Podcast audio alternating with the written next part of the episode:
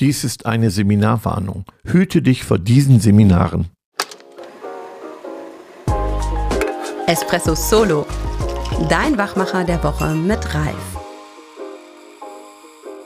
Dir wurde ein Seminar empfohlen, du hast dich angemeldet, dann fährst du dahin, bist früh genug da, das Get-Together ist schon nett. Du kommst rein, ein Seminarraum in U-Form. Auf dem Flipchart steht herzlich willkommen. Eine PowerPoint ist mit dem Logo und dem Seminartitel an die Wand geworfen. Du findest deinen Platz. Dort ist ein Block mit Kugelschreiber. Es stehen Getränke griffbereit und ein Seminarordner. Beim Setzen fällt dir auf, dass unten rechts steht Folie 1 von 98. Als du den Ordner aufschlägst, ist eine Agenda mit genauem Ablaufplan, Vorstellungsrunde, Erwartungen der Teilnehmer und so weiter und so weiter. Nein, diese Seminare gibt es gar nicht mehr. Allein das Wort Seminar finde ich schon grausig. Ein großes Hallo. Warum habe ich dieses Thema für mein Solo ausgewählt? Grund ist, dass ich einen Vortrag hatte, einen internen Unternehmensvortrag und abends und das Durchschnittsalter Übrigens, Pflichtveranstaltung wurde mir von der Unternehmerin gesagt. Das Durchschnittsalter hat mich umgehauen. Wahnsinn. Also, ich wusste gar nicht, dass man wirklich so nach dem Rentenalter, dass es noch so viele tolle, aktive Menschen gibt, die noch unterwegs sind. Denn ein Ehepaar, ein Ehepaar, sagt mir, wir sind das älteste Busfahrer-Ehepaar Deutschlands. Hahaha, mit Augenzwinkern gefühlt, ich kann das wirklich nur schätzen, 80 Jahre, sage ich einfach. Und dann ist es eine Pflichtveranstaltung, wo es auch um Themen geht wie Verhaltensänderung, Freundlichkeit. Ihr kennt die Themen, wenn es um Umgang mit Gästen ist. Ja, und da frage ich mich, okay, wie verkaufe ich jetzt meine Inhalte? Weil ich von der Körperhaltung gespürt habe, wie viel Widerstände zum Teil da sind. Und auch die Frage, wie lernt ein 80-Jähriger? Das habe ich erstmal mit der Gruppe thematisiert. Kann man überhaupt noch in dem Alter lernen? Und das war erstmal schon mal spannend, wenn lebenslanges Lernen diskutiert wurde, auch von, ja, so betagten Menschen. Das hat mir erstmal gut gefallen. Die jüngste Teilnehmerin 15 Jahre. Da seht ihr mal die Spanne und die Herausforderung eines Speakers. Und das Zweite war, dass ich letztens eben von dem Seminar, was ich beschrieben habe, von jemandem gehört habe, der ähm, ja, aus dem Verband ein, aus dem Verbandskatalog ein Seminar ausgewählt hat und das so ähnlich ablief. Und am Ende fragst du dich, boah, das ist schon ein teurer Tag, wenn du dann weg bist.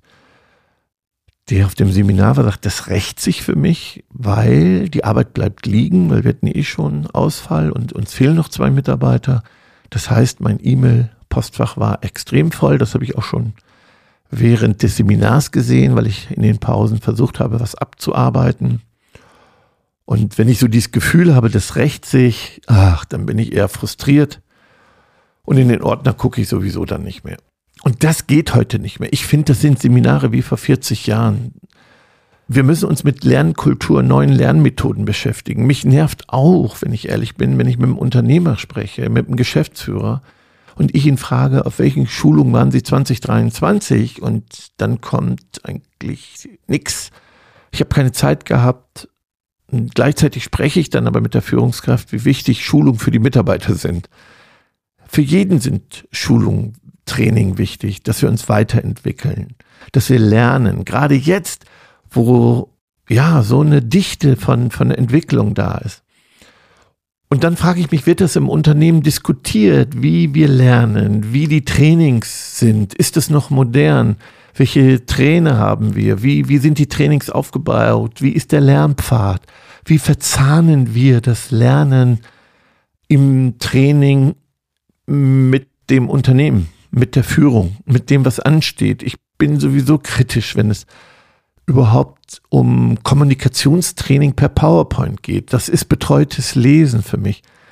Niemand lernt Kommunikation durch PowerPoint und theoretischem Background, Vier-Ohren-Modell, Sender-Empfänger, Eisberg-Modell, Reziprozität. Es gibt Menschen, die brauchen eine Verzahnung zwischen Theorie und Praxis. Das verstehe ich. Nur wenn du auf dem Seminar sechs Stunden effektive Lernzeit hast, das wäre so, als würdest du mit einem Feuerwehrhochdruckschlauch eine Blumenvase füllen. Es kommt viel raus, bleibt nichts drin und am Ende zählt doch, was wird umgesetzt. Und dann gibt es noch die, die da hingehen und sagen, ja, der hatte recht. Nur, ich mache das ja alles, aber die anderen nicht. Der hat natürlich überhaupt gar keine Umsetzungsmotivation. Wissensriese, Umsetzungszwerg. Wenn alles wertvoller wird, aber noch wichtiger, nur die Lernmethoden passen nicht, ja, dann haben wir irgendwie eine Lücke, die bearbeitet werden darf. Und das ist mein Impuls für euch, darüber nachzudenken.